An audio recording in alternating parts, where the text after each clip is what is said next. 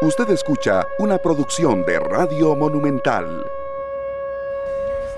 Felicidad, nos dicen los atacados. Gracias amigos oyentes por estar con nosotros en una nueva edición de esta tarde acá en Monumental, la radio de Costa Rica, cuando es la una con seis minutos. Nosotros muy contentos de que ustedes nos acompañen siempre, sea cual sea el horario en que llegamos. Hoy vamos con horario distinto, vamos desde esta hora y hasta las 2 de la tarde con 30 minutos, con muchas sorpresas, con mucha información de actualidad para todos ustedes, con alegría, positivismo, realismo también y, la verdad muy contentos eh, de que estén con nosotros. César Salas en la cabina de controles, un servidor eh, Esteban Aronne y Sergio Castro acá eh, conmigo que anda con suéter. Serio, hoy el clima nos ha hecho de todo, ¿verdad? Nos ha, nos ha vacilado un poco. Buenas tardes Esteban, César y quienes nos acompañan en Radio Monumental, la radio de Costa Rica.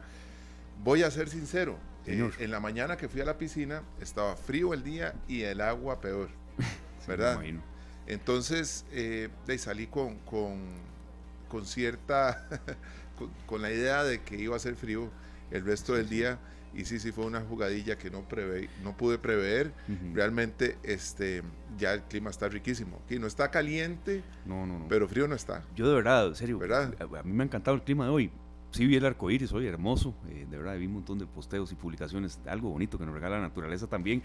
A veces la gente se queja mucho. Yo creo que si hace frío, que hace frío. Que si llueve, ¿verdad? que se hace calor hoy ha sido para mí un clima ideal, porque no es ese calor de Liberia que usted se siente como a la una de la tarde y no es ese aguacero que usted no puede ni salir, además que eh, dice que yo soy medio alérgico a los paraguas y las sombrillas, que lo diga nuestro estimado Glenn Montero. Eh, pero de enfrentar la vida, ¿verdad? En serio. es que nosotros tenemos que incluso estas letras de estas canciones, esta felicidad de atacados, tiene que ver con que hay que ver la vida con, con cierta hasta que puede ser jocosidad cuando uno dice que embarcada. Sí, claro. Embarcada. Yo trabajé, trabajé muchos años en el Real Cariari y después en el Mall Internacional de Alajuela. y, y, yo sabía que si estaba haciendo frío en San José y venía con suéter o con una jacket, eso aquí, ya cuando pasaba por el Castella tenía que quitármelo.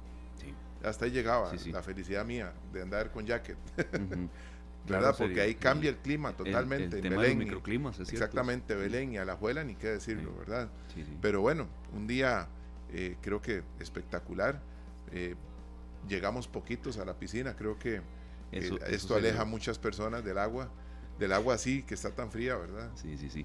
Pero no lo neguemos, serio. No, y qué bueno que, que puedo hacer deporte. Eso me toca a mí en la tarde o noche. Este, qué bueno que la gente vaya, hace deporte también cuando hace frío, pero qué, qué, rico es cuando uno puede nadar y el carril está solo para uno. Ah, sí. Ah, eso hay que compartirlo, ¿eh? la piscina no es de uno. Claro. Pero cuando le toca a uno solo, ah, es una belleza. Bueno, para, Esteban, que es un, nadador experto realmente, que hasta aguas abiertas ha hecho, yo es que no dejo de aprender. No, todos los y, días. y los carriles están llenos de estudiantes, entonces siempre son dos estudiantes, por lo menos ahí los que estamos compartiendo un carril. Cuando voy a eso, otras veces voy a hacer ejercicios, así es que por lo menos con las pilas puestas y tratando de mantenerlas cargadas. No, no, y no crea, serio, cuando uno comparte carril también de aprende, aprende mucho. lo duda, no, no, en serio, de verdad es, es una una disciplina lindísima. Y conozco a un señor don Julio y otro amigo don Mario, que la vez pasada estábamos los tres en el mismo carril. Entonces, el trato que hicimos fue derecha. Vamos derecha. Entonces, mientras uno iba para allá, el otro venía. ¿Verdad? No, no, la natación, en serio, se recomienda, incluso es muy recomendada para el tema de tratamiento de lesiones. Un día vamos a tener un, programa especial sobre los beneficios de la natación. Yo respeto mucho la gente que dice que es un deporte pues un poco aburrido y entiendo la gente que lo dice, tiene sus argumentos. A mí me encanta, me, saca lesiones, de verdad, incluso cura dolores de espalda. Y, bueno, eh, invitamos siempre a practicarla. serio, rápidamente, un rápido recorrido al em, cronograma hoy de horario de, Radio Monumental. Nosotros decíamos, vamos hasta las 2 de la tarde con 30 minutos. De 2 y 30 a 5 viene la transmisión de un partido Guanacasteca-Liberia. Eso es un clásico de eh, La Pampa. Eh, luego de 5 a 6.50 pelando el ojo y de 6 y 50 en adelante en la transmisión de San Carlos contra el Club Sport Cartagena. Así es que después de nosotros viene Guanacasteca Liberia, la transmisión de nuestros compañeros de Deportes Monumental. Y serio, sí, es un partido ese que saca chispas, pero ojalá que, que vaya quedando de verdad ya, ya este, de lado tanta insultadera, tanta sanción, tanto golpe a Valle. ya está bueno, de verdad. Qué difícil, eh, porque en realidad eh, hay, hay equipos que que sienten que aparte de, algunas situaciones que van en contra ya de su, de su estructura, tienen en contra también algunas algunos fallos arbitrales y algunas situaciones claro que, los hay claro que, pueden, que pueden traer malos entendidos, molestias. Bueno, ya vimos lo que sucedió este fin de semana que le trajo a, un equipo como el de Guanacasteca multas eh, de muy altas. que no, hemos visto nosotros, Esteban, un equipo tan multado, un solo partido por, por una decisión arbitral, ¿verdad? Entonces creo que, que sí sería bueno que haya un consenso entre clubes, entre los mismos este, dirigentes en la UNAFUT, en la federación y también la comisión de arbitraje. Claro, que hay errores, claro que los hay, pero yo, yo quería de verdad ya cerrar esta parte de, siempre hacemos algún comentario alusivo al, al, deporte, al fútbol serio, eh, pero tratando de buscar algo distinto, de que los aficionados pues, se están portando bien. Ahora lo que, lo que, lo que se está trasladando es adentro, a, eh, actores, ¿verdad? Uno ve hasta masajistas, utileros, todo el mundo reclamando, y, y, eso pues, se puede trasladar a la afición. Hace rato las aficiones no están dando problemas. Bueno, es que los equipos carbonean a la afición de forma positiva y de forma negativa. Si usted ve eso de las gradas, ahí puede haber un comportamiento similar. Vea, eh, ayer perdió esa prisa y, no hubo más allá que un silbidos normales. Escuché, digamos, yo no fui al estadio, pero lo que vi, lo que pude escuchar terminando el partido era a la ultra apoyando. Sí, sí, sí. ¿Verdad? Porque eh, existe ese, ese eh, famoso este, Sapriora, ¿verdad? Eh, entonces, siempre la, afición en el estadio Saprisa tiene la fe de que va a caer ese gol que va bueno, a llegó un poco ayer, llegó un poco para, para, ir mejor a, Estados. Exacto, que, que podía este, llegar el gol del empate o el gol del gane, y entonces es una afición que nunca deja de apoyar porque siempre está con la idea de que la Sapriora y cae el Saprigol, ¿verdad? Los, rivales que, jugamos allá lo sentimos también. Entonces, yo creo que se puede generar una cultura en los estadios. Eh, depende mucho también de los líderes de las graderías, que hay líderes en casi en todas las graderías, Esteban, que puedan ir eh, sacando un poco esas costumbres que generan un ambiente muy, muy hostil y que le impiden a muchas familias que les gusta ir al estadio, les, les impide llegar. Claro, pero que de verdad que, que sean de los responsables directos los, los que den el ejemplo. Ayer no hubo nada de que reprochar ni que lamentar. En Alajuela, en la 12, nos estamos portando bien desde hace mucho tiempo. Eh, entonces, no, de verdad, ya fuera de bromas, es un, es un comentario que, que, sí queríamos hacer. No, es cierto, porque, de la 12. voy ahí. No, no, me gusta apoyar al equipo. Pero de verdad, en serio, hace rato uno no ve problemas en, en, las aficiones y uno ve estos espectáculos ahí, de verdad que también me parece que, que a veces em, sí, hay que notificarlos, hay que referirse a ellos, pero no en todos los programas y, y tanto tiempo. Pero ya es una, una este, opinión ya muy mía.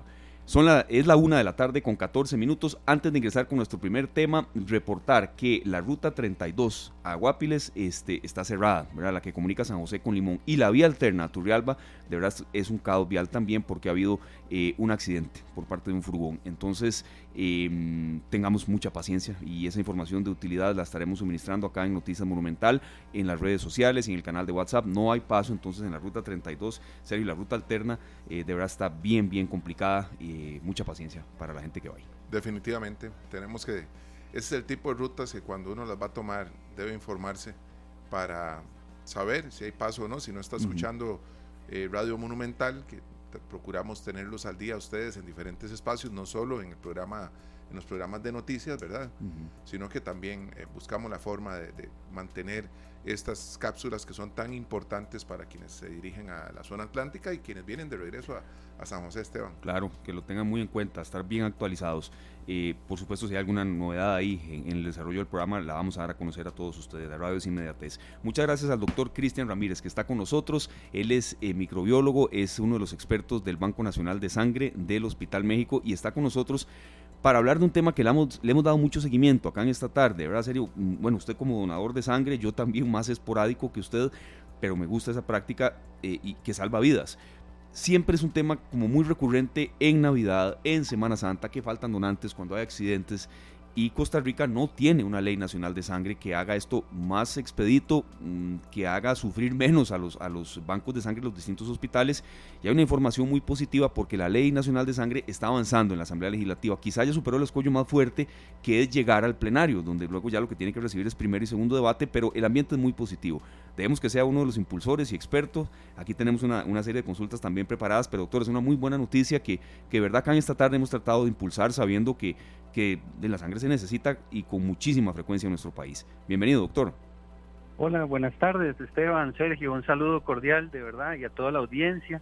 Muy contento, sí, de ver el avance que, que vamos teniendo en esta iniciativa en pro de defender la donación de sangre y defender a los donantes de sangre también, darles a ellos un, un merecido marco regulatorio para que ya de una forma este, expedita en todo el país podamos tener una, una ley sólida que respalde el acto noble de donar sangre y pues eh, en eso estamos. Es el expediente 22.413 que ahorita los señores y señoras diputados pues eh, a partir de esa semana van a recibir en sus en sus oficinas para este buscar la aprobación de la ley. Afortunadamente eh, superó la parte tal vez de estudio más exhaustiva que llevan estas leyes, que son las comisiones, y pues eh, afortunadamente y gracias a Dios logramos superar esa, esa etapa y pues vamos para adelante con ese proyecto. Claro que sí, doctor. Ya hace, eh, que puede ser una o dos visitas que usted hizo acá a esta cabina, nos comentaba de este proyecto que se impulsaba para tener un mejor servicio, y pero esto también involucra no solo como ley los derechos de los donantes, sino también los deberes. Los donantes tenemos que, apegarnos también a una serie de, medidas que son muy importantes para que ustedes puedan tener el control y también darle a quienes reciben la sangre y demás el 100% de la certeza de la procedencia y demás. Claro, es importantísimo eso que mencionas porque ya también nos permite este eh, dentro de un marco de ley este, que sea obligatorio para el donante, y, aquí va a sonar un poco extraño, que nos diga la verdad. Algunas veces eh, hay personas que quieren donar sangre y tal vez por desconocimiento incluso, ¿verdad? Por desconocimiento o porque eh, tal vez se ven presionados por alguna este, em, eh, actividad, digamos, de familia, que alguien de la familia requiere que se le done sangre o algo, a veces omiten detalles y eso es importante. Ya nosotros vamos a poder no, no establecer sanciones de tipo penal, pero sí ya con un marco regulatorio poder inferir o rechazar donaciones de sangre podamos considerar este, peligrosas. Entonces, eh, la obligación del donante va a ser, este, pues ya eh, decirnos la verdad y este, eso nos va a permitir que toda la comunidad de donantes de sangre y toda la nueva comunidad que queremos que con esta con esta ley empezar a promocionar para que se vayan incorporando a la donación, nos vayan a ayudar de la mejor manera posible. Claro, doctor, eh, este proyecto de ley que, esperamos eh, de verdad pueda ser eh, aprobado lo más rápido posible, ¿desde hace cuánto tal vez se viene consensuando? Porque yo creo que incluso viene desde hace varios años una idea, sabemos que la diputada, la ex diputada Frankie Nicolás también tuvo en sus manos mm, una parte de su creación. ¿Desde hace cuánto se viene trabajando en esto? Sí, Esteban, es interesante. Ese texto originalmente se empezó a trabajar en el 2003 Luego, este, por toda la, digamos, eh, la oleada de leyes que, que, tuvo que tramitar la legislatura anterior respecto a empleo público y, y otro, otro tipo de leyes que requirieron mucha atención de los señores señoras diputadas, quedó aplazado. Entonces, nosotros lo que hicimos, la, la comisión designada por la Asociación Costarricense de Hematología, fue tomar como insumo ese texto de ley y pulirlo, pulirlo un poco más, actualizarlo un poco más en la, en la normativa y gracias a, la intervención de la diputada Franji Nicolás, pues ahora es que se pudo llevar de nuevo a, la corriente legislativa. Pero esta es una idea que se empezó a gestar en el 2003. Doctor, ¿y qué cambios podemos notar los donantes? Porque vemos aquí que también una de las cosas importantes que incluye esta ley es que eh, la recolección de la sangre sea en lugares como bancos de sangre y servicios transfuncionales. ¿Qué lugares quedarían por fuera? Por ejemplo, para nosotros también debe haber mucha gente que dice, bueno, yo a tal hospital o a tal otro no llego porque no me da chance. Voy a, una institución distinta. ¿Qué, significa esta parte ahí en esta ley que podría pues cambiarle a muchos donantes también el, el lugar donde acostumbran ir? Sí, más bien nosotros lo que pretendemos es que los lugares que se habiliten para que sea eh, activa la donación de sangre, se reciba donación de sangre, sean lugares adecuados. Entonces, por eso es que van a ser bancos de sangre o centros transfusionales. Te cuento que desgraciadamente de, eh, en la práctica hay algunas clínicas pequeñitas que hacen eh, cirugías pequeñas, ambulatorias, eh, algunas de carácter estético, que reciben donación de sangre, ¿verdad? Mientras el paciente está ahí. Pero resulta que no hay manera de asegurarnos que esa, que esa actividad de la donación de sangre se lleve de forma segura, tanto para el donante como para el receptor. Entonces queremos eliminar, cerrar totalmente el, portillo y que sean solamente lugares que cuenten con un mínimo de equipamiento, que cuenten con un mínimo de respaldo, que le puedan aceptar la, donación al, donante, vaya la redundancia, y, y darle un nivel mayor de seguridad. Nosotros, otras de las cosas que queremos eh, y, que le incorporamos a esta ley es que metimos en el partido, hablando un poquito de fútbol, metimos en el partido al Ministerio de Educación. ¿Qué es lo que nosotros queremos? Que a los niños, desde, la, desde las primeras etapas de la educación formal, se les hable de donación de sangre.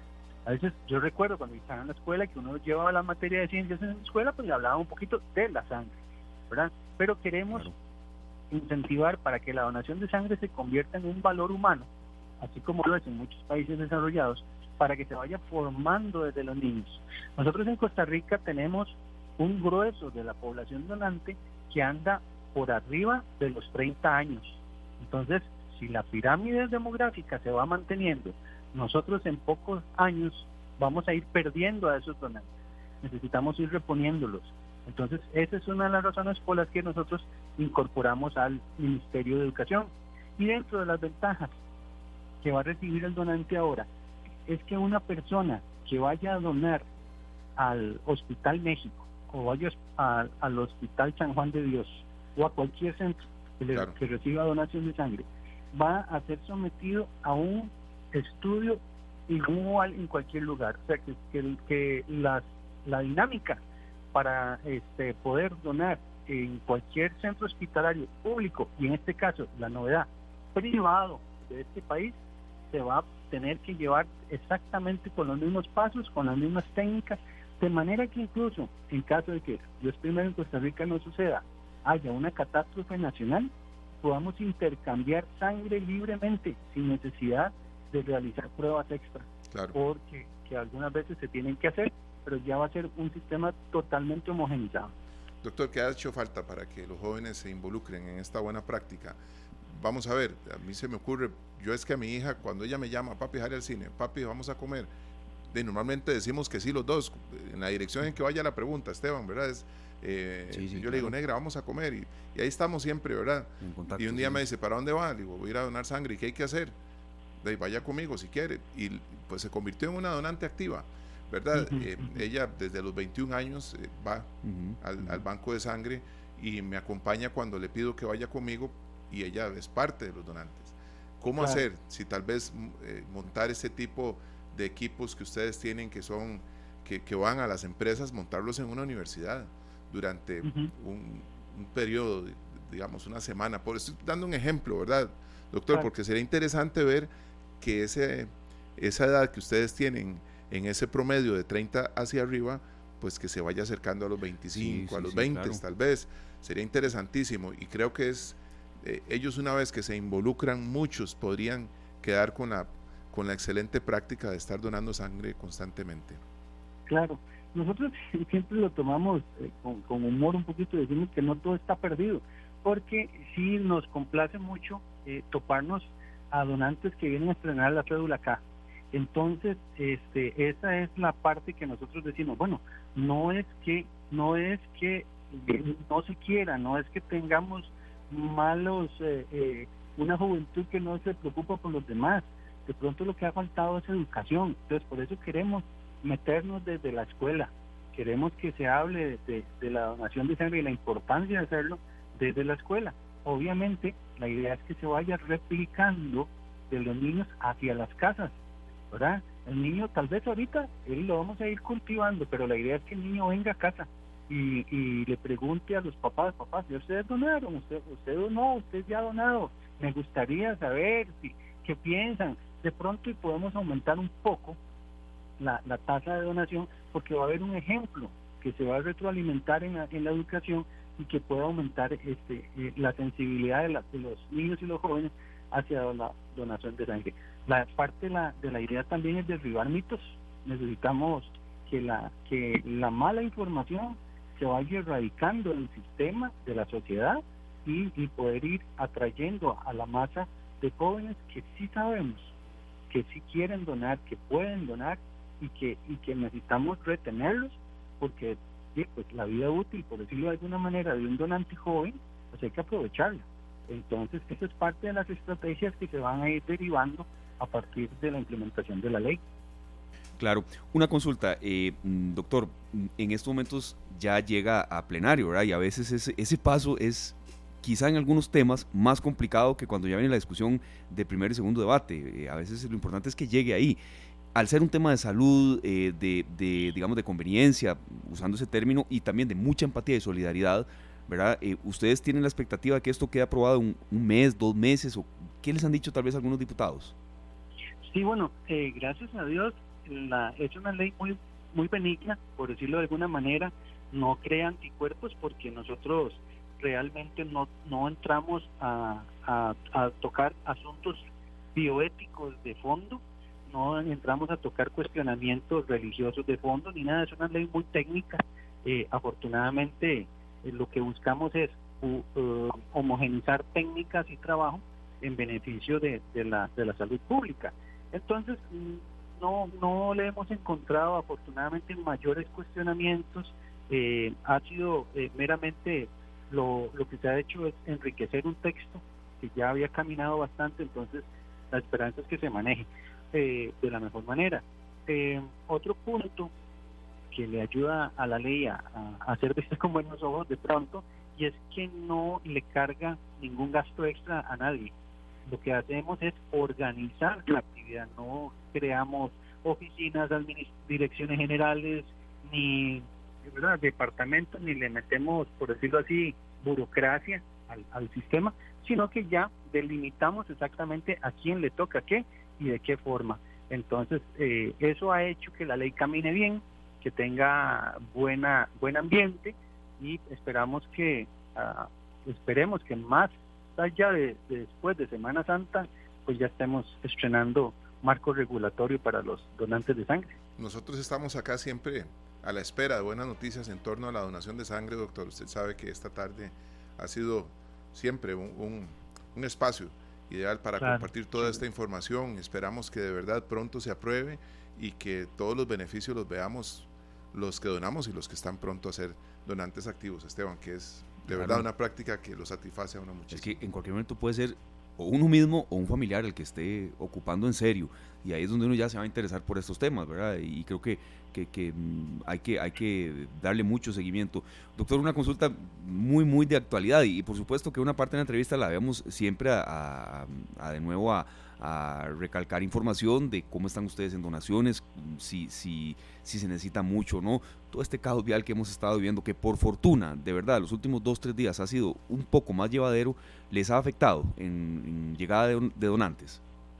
Sí, mira, que desgraciadamente hemos notado una disminución en la afluencia de donantes a, los centros hospitalarios porque eh, sin duda, pues ya hay personas que lo piensan dos veces, ¿verdad? Para, para salir, para hacer alguna diligencia y, sobre todo pues para, para actividades que no le generan mayor prisa, digámoslo de alguna manera, eh, es, es, es, complicado. Eh, esperamos pronto que se vayan resolviendo las cosas, pero sí desgraciadamente hemos, hemos visto una disminución, se han perdido citas, se han perdido exámenes eh, de imágenes médicas, cirugías se han tenido que atrasar y demás, entonces eso nos ha afectado a todo el sistema. Yo quería hacer una, si me lo permite, una observación eh, también de carácter técnico y es con respecto al programa que, que tuvieron ayer con, con, la participación del doctor Avendaño y, el dengue. Mm, la, la patología del dengue es una patología que eh, puede degenerar en una enfermedad de dengue hemorrágico. Entonces, lo que hemos visto también en, el, en, el, en el país es un aumento casi de cinco veces la cantidad de, casos de dengue. Y algunos de ellos requieren transfusiones de sangre. Porque eh, desgraciadamente al ir aumentando la cantidad de casos y las coinfecciones o reinfecciones aumentan la probabilidad de generar dengue hemorrágico. Entonces Mira que eso es un llamado de atención tal vez también para la población, hacerles ese anuncio de que si a alguien le falta un poquito de motivación para venir a donar sangre o, donar cualquier componente como las plaquetas, bienvenidos porque el país está atravesando una situación crítica con el dengue. Bueno, este, esa es una información muy importante, doctor, porque nunca se asocian, ¿verdad, Esteban? No, claro. Las cosas, uno dice, bueno, está con dengue hemorrágico, tiene esta situación, aquí otra, y siempre el banco de sangre está, eh, ¿cómo decirlo? De una manera, ahora que el doctor puso un ejemplo que tiene que ver con el fútbol, bueno, como un portero. Sí, sí, sí, claro. Viendo para dónde va la bola, ¿verdad? Atajando ahí lo que... Exactamente. como pueda. Sí, sí, sí. Ah, como pueda. Eh, serio, y aquí en esta tarde nos complace, claro, eh, que nos complace mucho aprender siempre y, y, y, vea como una, una va con otra relacionada, no es solo con accidentes que se ocupa sangre entonces. Exacto, exacto, y, y particularmente este, los pacientes que, que generan dengue hemorrágico son situaciones de emergencia que, que hay que atender, ¿verdad? No solamente los accidentes de tránsito, las cirugías y demás, pues, y ahorita nos estamos enfrentando a este escenario es relativamente novedoso en cuanto a, la aparición en, eh, digamos, de un pico tan alto, tan pronto. Entonces, este, pues ahí está la inquietud, eh, llamar a, otra vez a nuestros amigos donantes, los que se quieran acercar, por acá siempre bienvenidos. Y, y ahorita, lo que nos está ahorita como premiando un poquito más es, esa parte del dengue. Perfecto, doctor. Bueno, vamos a aprovechar también para eh, compartir los teléfonos y los contactos del banco de sangre, porque sabemos que siempre es muy, muy importante que todos los días la gente sepa a dónde donar y cómo, cómo poder llegar. Perdón. Claro, eh, bueno, les puedo ofrecer el, el, banco de sangre del Hospital México. El teléfono de nosotros es 2242-6666.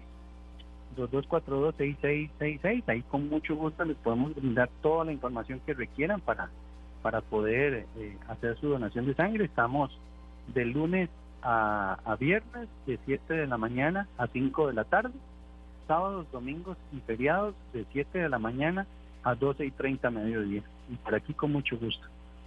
Perfecto, doctor. Le daremos seguimiento. Vea que esta, esta Semana Santa cae mucho más eh, temprano en agenda, ¿verdad? Eh, es la última semana de marzo, entonces vamos a darle mucho seguimiento, ojalá, y ya en abril, ¿por qué no mediados de abril, ya Costa Rica tenga esa ley, porque muchos países incluso tienen una ley nacional de sangre, doctor, que facilita incluso las donaciones, y bueno, Costa Rica no la tiene. Sí, exacto. Eso es, eso es una, una deuda que nosotros tenemos, tenemos siempre que ir a dar la cara cuando vamos a presentar datos del país. Y la esperanza es que ya podamos ir a, a, presentar a, que Costa Rica orgullosamente ya evolucionó hacia una ley de sangre y pues ponernos a la altura de otros países también en eso. Bueno, nosotros esperamos que eso llegue pronto y estar a la altura de los países del primer mundo también, Esteban, en temas como la donación de sangre. Correcto. Doctor, muchas gracias por acompañarnos. Usted sabe que esta tarde es su casa, el Radio Monumental, la Radio Costa Rica también.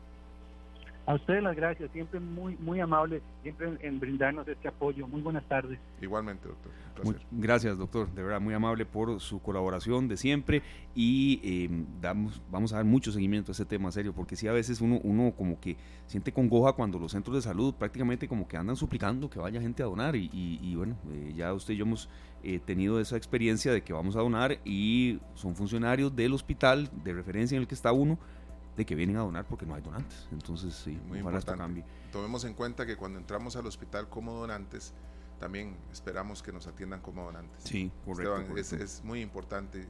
Y yo insto a la gente que vayan, que lo hagan por primera vez si no lo han hecho nunca. Y verán como la satisfacción es, es, inmensa. sí, sí, sí.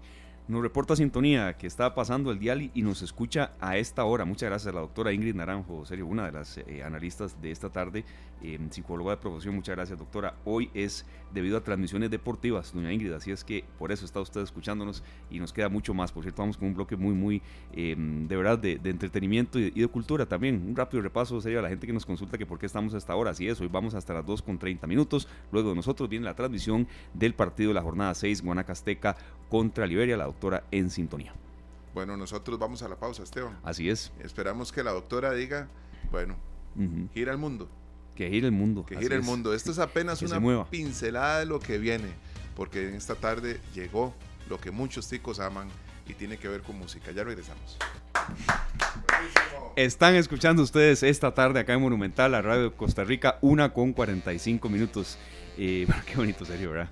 En esta tarde de espacio para todo.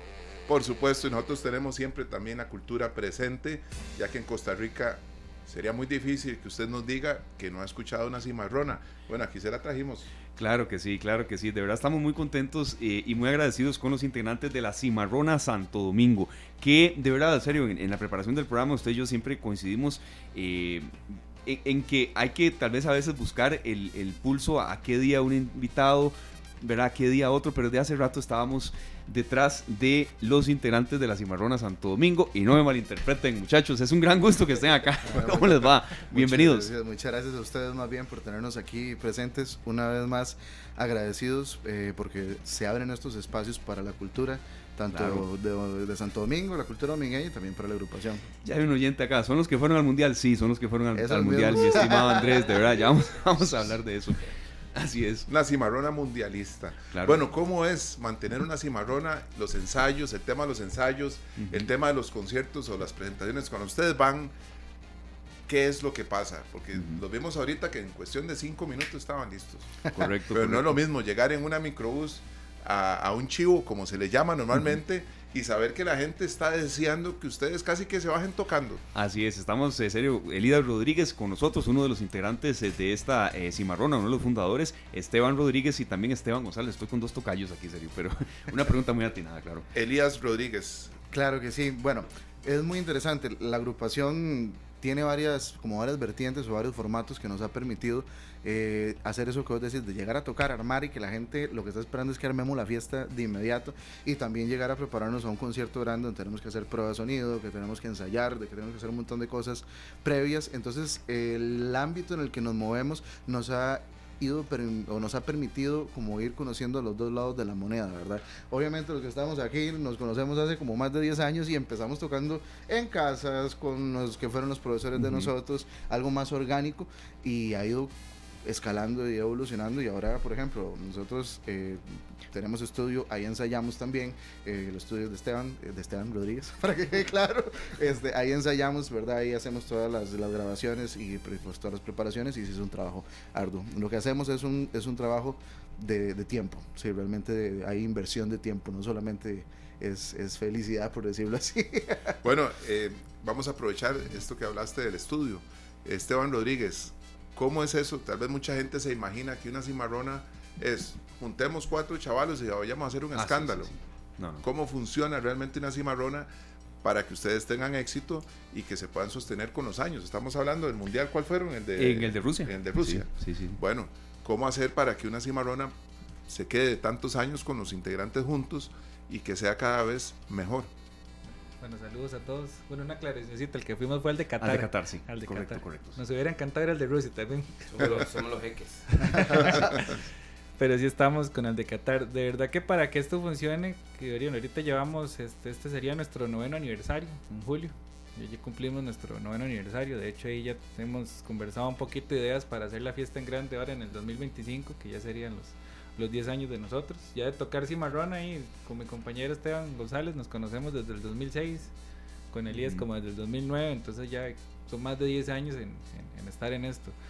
De verdad que para mantenernos es demasiada fuerza, lo que uno dice mental, demasiado apoyo entre todos. no, no, no, se deja de tener alguna diferencia algunas veces que cuesta mantener un grupo, trabajar con gente es difícil. A veces entre el grupo sea más chiquitito, todavía cuesta un toquecito más, porque cuando es muy grande empezamos a demandar ahí cada de sus funciones, pero al reducirnos a 6, 7, a veces cuando trabajamos en otras cuestiones más de Semana Santa, otras actividades que hemos hecho propias de la agrupación, sí la hemos hecho como de 10, 12 músicos. Tuvimos un proyecto para el Estadio Nacional ahora en el hasta el último minuto, estuvimos metidos ahí con todo, esa, todo ese trabajo y eran casi 30 músicos que tuvimos en el Estadio Nacional en diferentes partidos para y que la CL logró el objetivo, ¿verdad?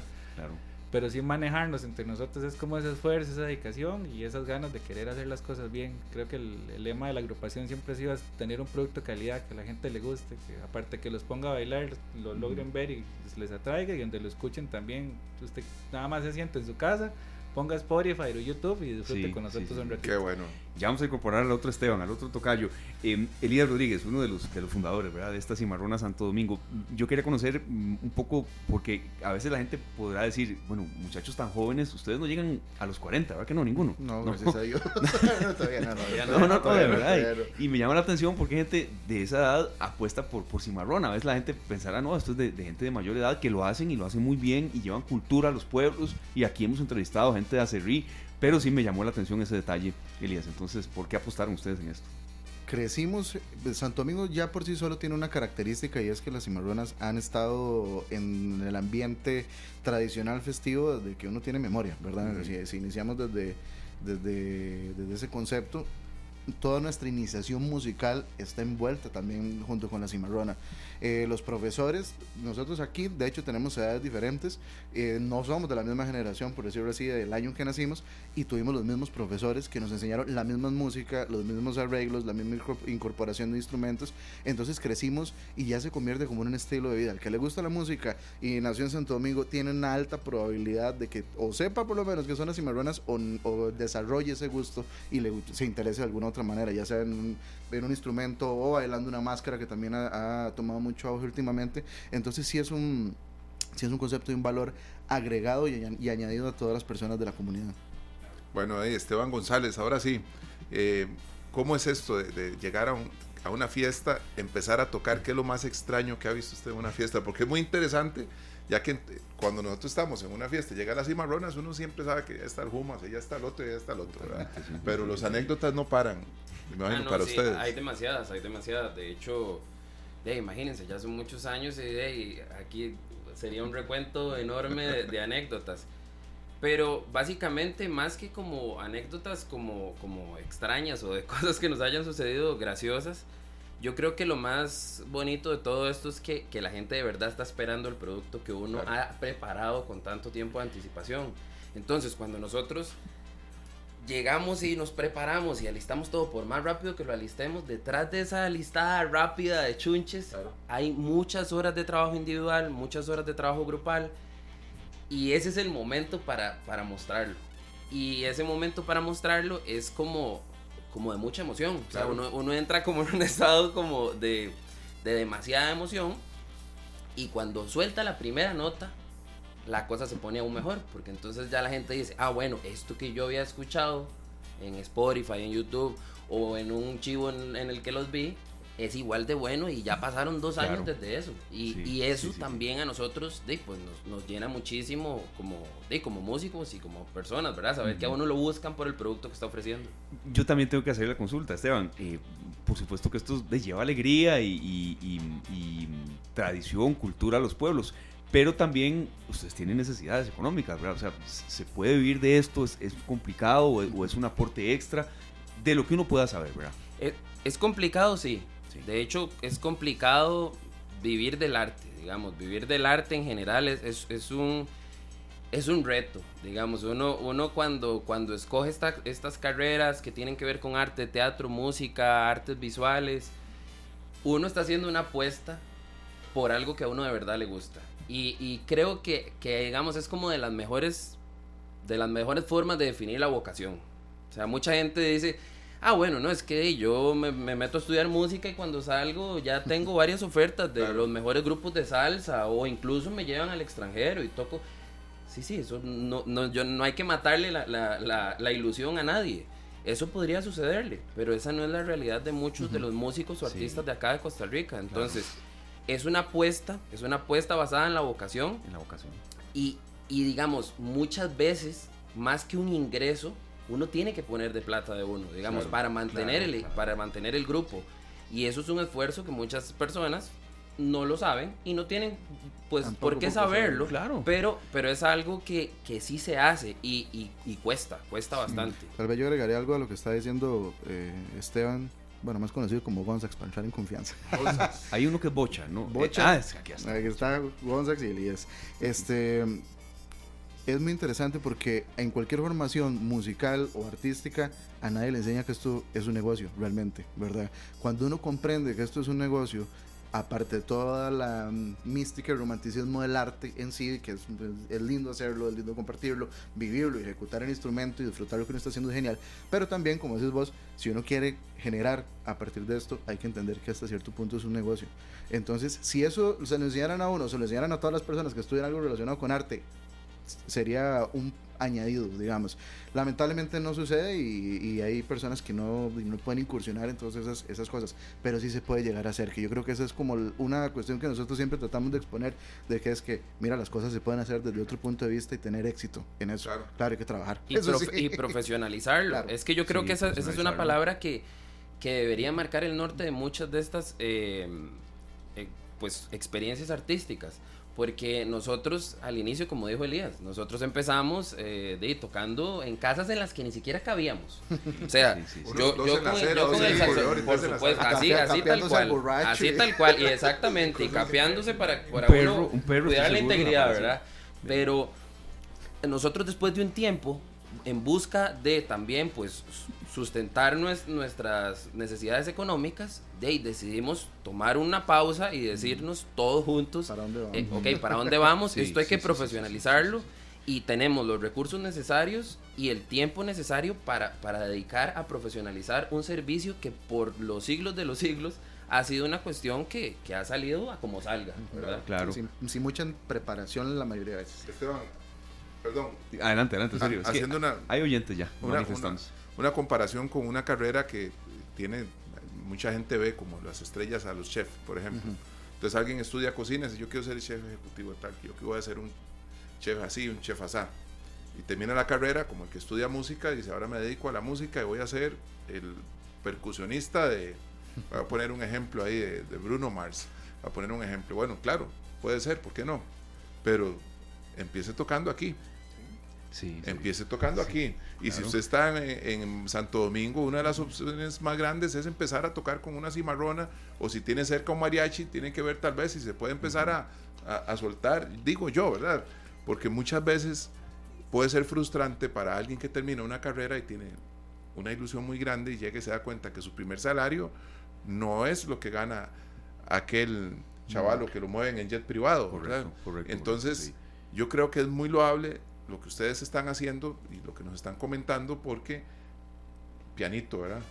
Piano porque urge. Sí, sí, sí, sí. Piano, piano para arribar el lontano. Es una frase italiana, exactamente, serio, digamos, poco a poco, eh, sin prisa pero sin pausa. De hecho, este, varios de los integrantes que estamos acá no solamente nos dedicamos a esto, por ejemplo, todos los diseños que nosotros tenemos de Gonza se dedica a otra parte artística de lo que él desarrolló. Somos profesores, Esteban también, tocamos con otros grupos, con otros artistas, tanto nacionales como internacionales. Y todas esas experiencias empezaron de lo poquito, o sea, literal de lo poquito. Entonces uno no puede pretender pasar de A a Z de un solo brinco, ¿verdad? Hay que hacer todo ese proceso que es el que vos estás diciendo y es un proceso que a veces no es fácil y a veces usted dice, me lavo las manos y no quiero seguir con esto, pero esa perseverancia y ese amor a lo que uno hace es lo que, o pasión mejor dicho, a lo que uno hace, es lo que genera frutos. Nada más que hay que hacer, ¿cómo es usted? Eh, Despacito. Piano, piano. Sí, sí, piano, piano para arribar el lontano, ¿no? Y de verdad a veces habrá un momento complicado, en, a veces no es fácil trabajar en grupo, pero... Eh, cuando hay resultados positivos, de verdad es, es muy satisfactorio. Entonces uno dice, bueno, si hay un problema un día, habrá un mañana, Pasó esto el lunes, el martes seguimos. Franco Ares nos dice, en serio, uno de los fieles oyentes, buenas tardes, todos los integrantes de, una, de las cimarronas son músicos y si hay cimarronas en todo el territorio nacional. Eh, y ahí está don, Teo, también reportando sintonía, ya usted va a, hacer referencia a quién es don Teodoro Simes, gracias por escucharnos. Pero si esta consulta, em, tal vez incorporamos al otro Esteban, que si todos los integrantes de las cimarronas son músicos. Sí, ahorita en la agrupación de nosotros, sí, todos son estudiantes o ya titulados. De hecho, este, todos teníamos ahí nuestro granito aportado en, las partes de las universidades aquí del país, en escuelas de música, en Sinfónica Nacional. Este, sí, siempre se busca que el grupo esté estudiando, que esté, que esté creciendo. Ya no solo porque tengamos el título o porque ya alcanzamos para ti trabajar o para que nos certifiquen y que nos dejen trabajar en algún lado, este, nos quedamos con eso, sino que el grupo está en constante crecimiento tanto el compañero que se especializa en, otras cosas, también estudia su instrumento, estudia sus partes de arte, Elías también está en la parte de la trompeta, en parte de arreglos, en dirección, uno está con la parte del estudio, en la parte de, dar clases, yo trabajo ahorita más que todo con chicos de pre-kinder a sexto, entonces está uno también ahí viendo a ver qué, qué, qué, conoce, qué se inventa, Tenemos otro, el trombonista también, es, es exalumno de la Sinfónica, sigue profesionalizando el instrumento, también es guitarrista. Entonces, o sea, nos dedicamos a más cosas que siempre nos exigen. Claro, claro. Y nos llegan este proyectos, ¿verdad? Que no solo nos piden tocar lo que tocamos tal vez ahorita al principio, lo que ven que tenemos en redes, sino que nos piden montar este carnavales, música disco, para jingles, para muchas cosas que sí se necesita mucha mucho estudio también, claro. Y de hecho ahora también ese proceso que hemos ido poquito a poco nos ha llevado a acompañar artistas nacionales, a que nos han buscado, bueno, ahora estuvimos el fin de semana en la fiesta de Jaime y Iván de los de Malpaís, entonces nos buscaron para tocarle a la fiesta a ellos, entonces fue muy bonito compartir con músicos de un nivel aquí muy reconocido. Claro. Compañero Arias ahorita está del, con la banda de Magic One. Este Ayer estuvo acá. aquí, sí, sí. Va para Ecuador. Sí, no, eh, hoy tenemos evento privado en la noche. Sí. Entonces, ah, cuando llega aquí a Costa Rica, ya el compañero está en esos, en esos niveles. También nosotros hemos compartido con otros artistas también que, que están ahí en su crecimiento. Entonces, es parte de eso. La cimarrona no se queda como que ya somos músicos y ya estudiamos, sino que esa preparación también nos abre la puerta. Aquí, cualquier artista que nos necesite, verdad que vamos nosotros. Yo creo que un, un lema, ahí perdonando, un, un lema del grupo es que nosotros queremos ser algo con lo cual los costarricenses se identifiquen y lo representen, que nos pasó mucho precisamente en el Mundial. De Qatar. Eh, sí, y, y, creo que es algo que también hemos, ha hecho que haya una exigencia, una exigencia en todo, en la parte visual, en la parte musical, en la parte show, en la parte todo. ¿Por qué? Porque si uno quiere representar y que la gente también se identifique con el trabajo que nosotros hacemos, tiene que ser lo mejor. O sea, siempre con esa visión. Si vamos a ir a competir con artistas internacionales, tiene que estar en todos los, en todos los puntos. Y suena muy ambicioso, pero no es imposible. Ese es el punto. ¿Cuál fue la reacción de la gente en Qatar? Primero, ¿cuántos músicos viajaron?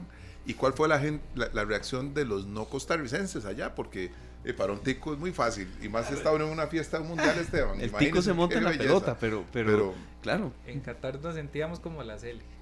Porque tuvimos, bueno, como el, como el director técnico. Porque este, a nosotros nos avisan, aquí ya después de un año de herido, podemos ya ir revelando detalles. nos avisan 15 días antes nosotros en el 2022 fuimos a Italia, una gira por la región de Umbría, que fue muy provechosa para nosotros. Fuimos a celebrar el séptimo aniversario, entonces hicimos todo el esfuerzo para ir, porque de momento son giras que se costean por el grupo, el festival te da muchos beneficios, pero lo que más cuesta es llegar al lugar donde tenemos que presentarnos, ¿verdad? Hacemos todo el trámite de selección, que también salió por muchas redes, hasta el ICT lo publicó. Nosotros hacemos todo el, el proceso y ya llegando al mundial ahí nos conversábamos, como que no, no, y no nos llamaron.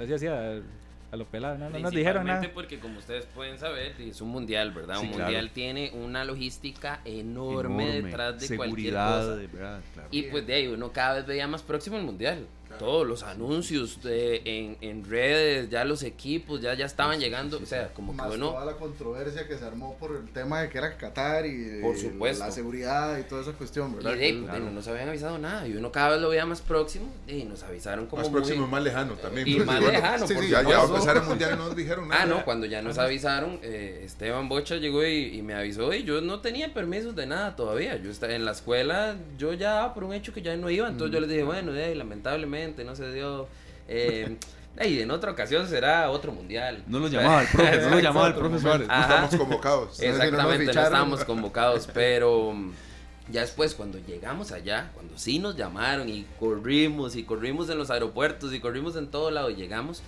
la experiencia de tocar allá es de las cosas más chivas que hay. O sea, esto de que de verdad se sentía como si uno fuera la Cele es porque era real. Habían muchas representaciones de otros países y las personas de esa zona, de ese país, estaban muy acostumbradas a ciertos ritmos en específico.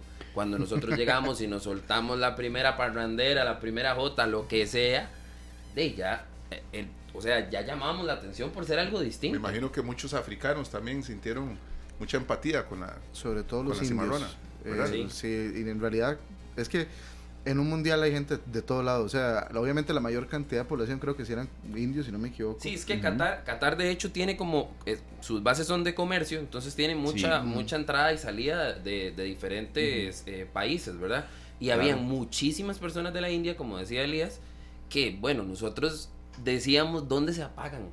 Porque las personas de la India eran tan fiebres de la cimarrona que cuando empezábamos a tocar, empezaban a bailar y pedían otra y pedían otra, y pedían otra, y así se pues, les podía ir más de dos horas, digamos. Esteban, ¿cuántos estuvieron en Qatar ustedes? Porque no es fácil, ¿verdad? yo, yo no sé cuántos estuvimos, pero yo creo que se me fueron como tres años en eso. Fue una gira de 22 días y mil noches, pero no. Sí, sí, sí. Fueron 22 días. 22 días. Estando ya en lo que salimos de acá y la vuelta.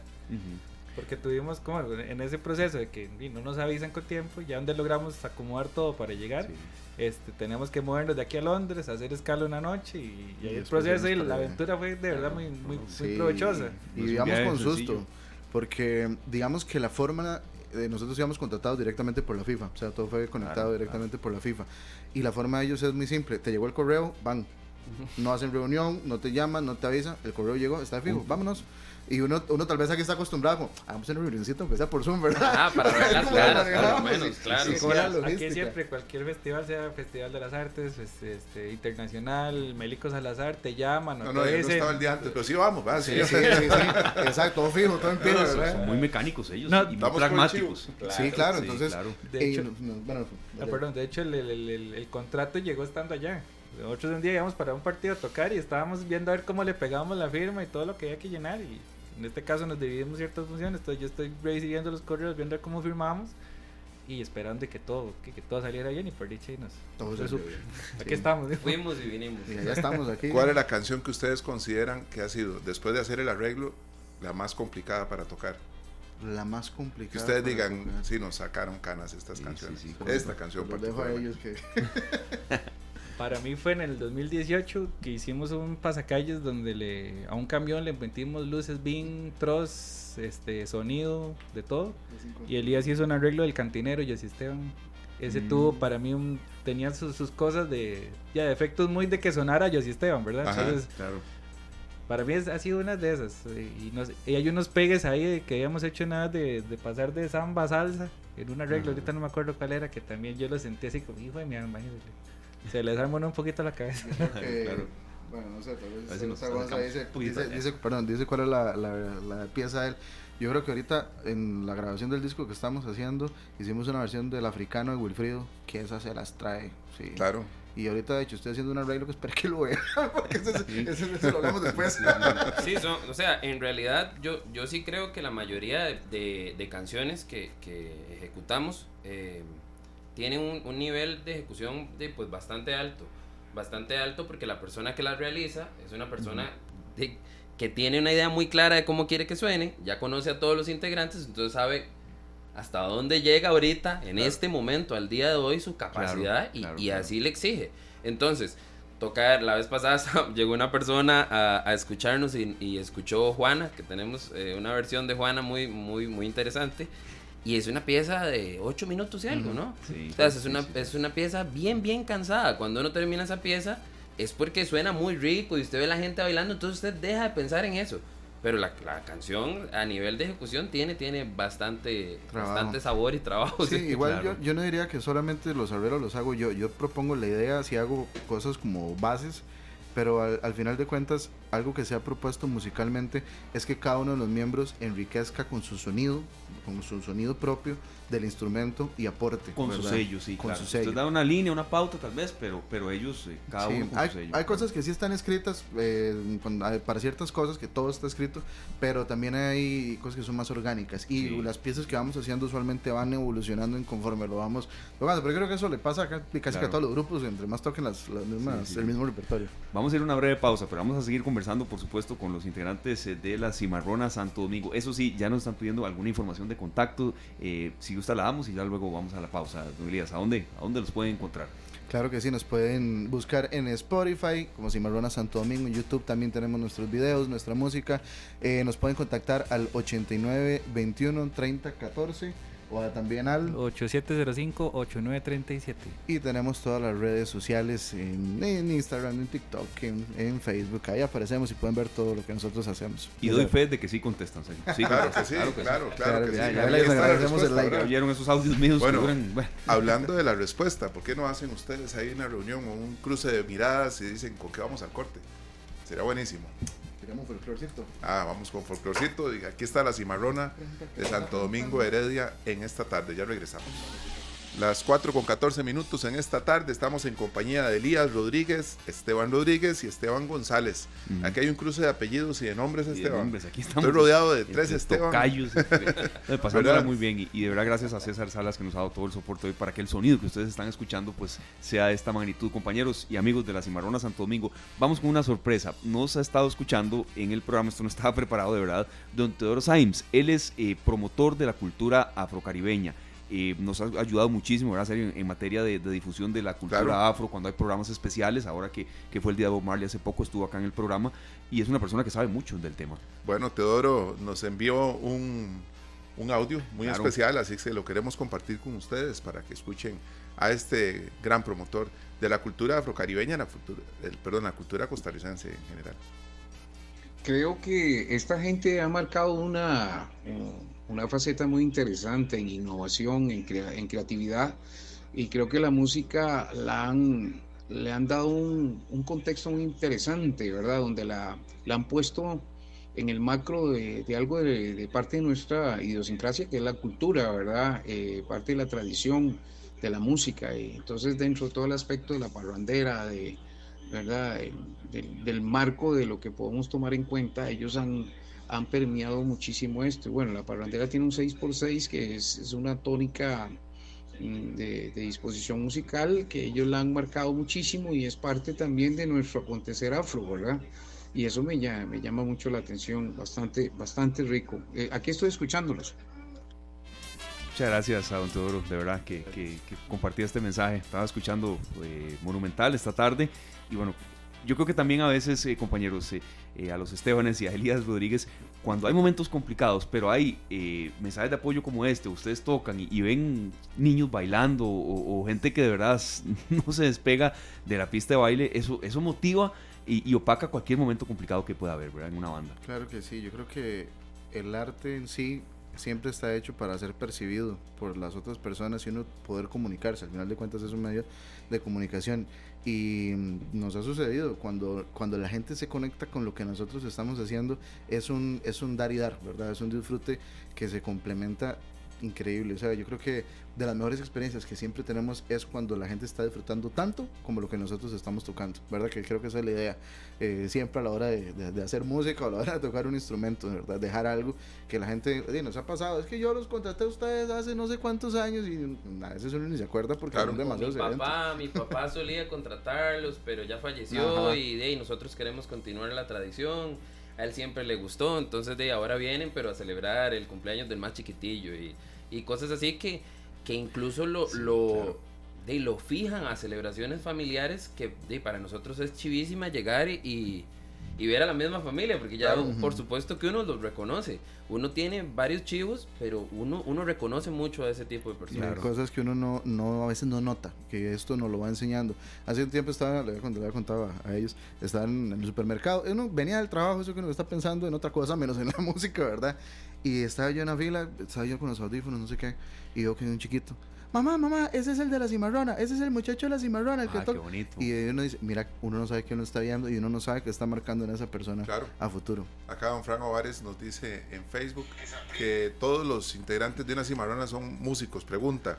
Y hay cimarronas en todo el territorio nacional. Son preguntas que él nos hace y que ustedes tienen toda, toda la, todo el criterio para contestarle que lo que hemos conocido en festivales, en cuentos, porque sí hemos ido más a festivales y en cuentos que los conversamos ahora en, detrás de cámara, digo aquel, en, de los piques. sí, sí. Este, sí, sí, hemos visto.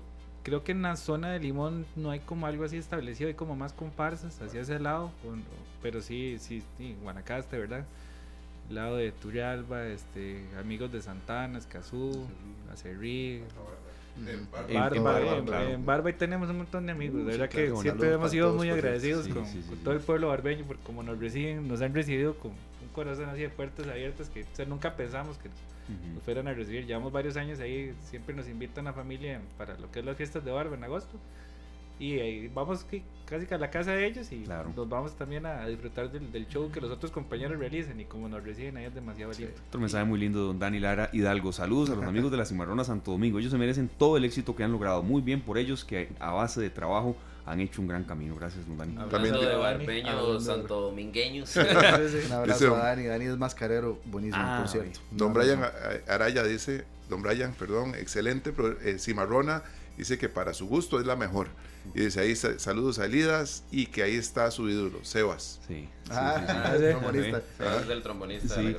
Esteban, yo quería hacer una consulta a Esteban González eh, de las participaciones que han tenido fuera del país, porque el, el ritmo de una cimarrona contagia al tico, de verdad, pero ya tal vez ustedes digan, bueno, vamos a otro país, hijo, pucha, esto cómo, cómo, le, cómo calará en la gente, nos irá bien, nos irá mal.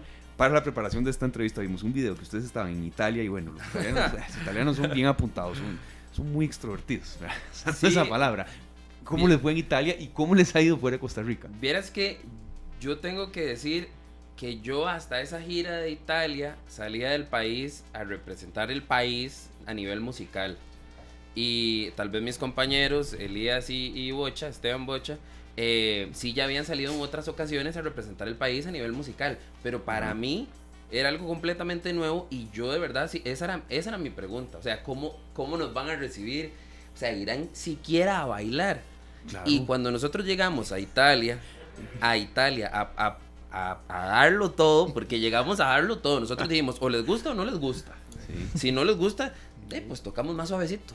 No es que dejamos de tocar, es que tocamos más suavecito. Y empezamos a, a tocar y casualmente calzó esto con el Umbría Jazz para nosotros, por lo menos yo con, Esteban Bocha, habíamos hablado literal en el cole de, de Lumbría Jazz. Era una cosa increíble y nosotros, bueno, ¿se sabe qué chido ir a escucharlo algún día? Se nos olvidó por completo, fuimos a tocar a Umbría una noche, nos llevan para, para, para conocer la ciudad por donde estábamos y estaba el Umbría Jazz Festival.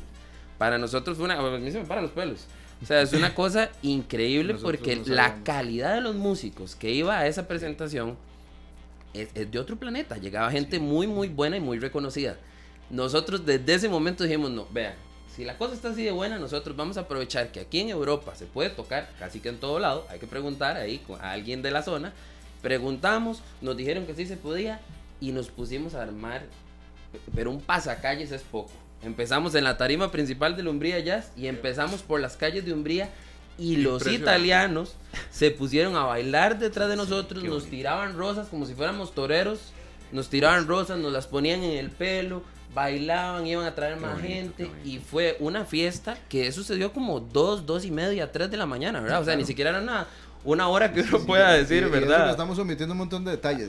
Si vieran el cuento utópico casi para nosotros llegar a ese festival ese día porque técnicamente donde estamos era un pueblo que no había transporte, ¿verdad? Y ya habíamos abordado todas las misiones, dicen, ah, esto es que estábamos a 40 minutos del centro. Sí, bueno, pero, pero no es tan fácil llegar ahí por diferentes razones, casi todo el mundo tiene carro. pero si, les fue en Italia, les fue en Qatar, ¿verdad? Ya hay un material de exportación, ¿verdad? Ya, trascendió lo, lo pues esa es la idea. Este año, si todo sale bien, eso está en, marcha, de que volvamos a salir. Ahí les venimos a hacer el anuncio. destino? Sí, ya tenemos destino. Ahí les venimos a hacer la primera. ¿Se puede revelar? Todavía no. No, no, yo entiendo que eso es complicado. No, no, yo tranquilo. Yo, yo, yo, no considero nada, nada problemático el revelar sí, bueno, Si este año iríamos para Argentina. Para Argentina. Híjole. Ah, sí. sí. Esta vez vamos más cerca. Vamos más cerca, pero también. Es un vuelo largo, ¿ah? pero sí, hay, hay, música ya que, que, a ellos les va a encantar. Cuando estuvimos en, en, en, el Mundial, eh, nos tocó yo no creo en las casualidades, todo pasa siempre por algo y también uno atrae las cosas positivas. Nos tocó compartir habitación con unos argentinos que no sabíamos quién eran. Y resulta que son un grupo súper famoso que se llama Viento Norte, que tocan cumbia al estilo pues, de Argentina, ¿verdad? Hicimos clic, terminamos tocando con ellos. Casi que después de que Costa Rica quedó eliminado, nosotros quedamos un par de días ahí. De hecho, la FIFA nos lo, nos lo sugirió dentro de nuestro programa siempre teníamos correo, ya después estando ya, ya sí nos llegaban los correos habitualmente, ¿verdad? Entonces nos llegaba el correo y de hecho fue como, bueno, sabemos, lamentablemente, súper respetuosos. Su equipo no le fue tan bien, muy triste, todos estábamos tristes. Pero, y, pero ya que ustedes han tenido tan buena recepción del público y los argentinos también, y ellos si van para la final, ¿por qué no se quedan? Y, y toquen con ellos. Claro. Sí, y, es, que el tema. Y el argentino es muy cálido, de verdad. Súper. Esa gente es súper amable. Tanto clic con ellos que terminamos tocando, hicimos un híbrido los dos grupos, Manuel Santo Domingo y Viento Norte, que es el grupo de ellos, que de hecho es súper conocido en, en, Argentina, nosotros no lo conocíamos hasta ese momento. Ellos son de resistencia en el Chaco. Ajá, en el Chaco. Entonces, parte de lo que vamos a ir a hacer a Argentina, eh, la idea es también reunirnos con ellos y hacer un par de, un par de sorpresas ahí. Muy bien. otro mensaje que nos llega por acá, Alejandro Cruz, que nos está yendo en carretera de Heredia. Buenas tardes, Esteban y Serio, excelente, apoyando la música nacional, definitivamente música que alegra el ambiente. Gracias, Alejandro. Sí, en esta tarde hay espacio para todo y para este tipo de, manifestaciones culturales siempre lo habrá. Bueno, nosotros les agradecemos mucho el tiempo que sacaron, las puertas abiertas, esperamos la noticia de cuándo es el viaje a Argentina y eh, también, Esteban, tenemos otras fechas en donde ellos pueden... Claro, claro que sí, para hablar del Día de la Mascarada o del rescate de tradiciones. Eh, eh, fue el primer contacto que dice que se pudo y este ahí estaremos. Y caben los seis músicos aquí por aquí. Ah, sí, sí. Ah, sí, cabemos, claro, claro. Que los otros están oyendo, tal vez, sí. Posiblemente. Ah, es muy probable, sí, claro que sí. Supongo que hay un chat, ¿verdad? claro, ahí, deben de estar. Muchas gracias, de verdad, por haber venido. a ustedes gracias por el espacio. Ustedes deciden con qué despedir. Merenguito, para irnos. Merenguito. Muchas gracias, los integrantes de la Cimarrona Santo Domingo, por haber estado acá. Nada más antes de que se nos vayan, repito el número por si alguno los quiere eh, ubicar. Correcto, así es. Nosotros mañana, correcto, serio, mañana vamos de 2 de la tarde a 3 por transmisiones deportivas, de 2 a 3. Ya vienen los compañeros de deportes y a Cimarrona Santo Domingo los pueden contactar en el teléfono 8921 3014. Gracias, César, por el programa de hoy. Y bueno, ustedes, muchachos, despiden esta hermosa tarde. Este programa fue una producción de Radio Monumental.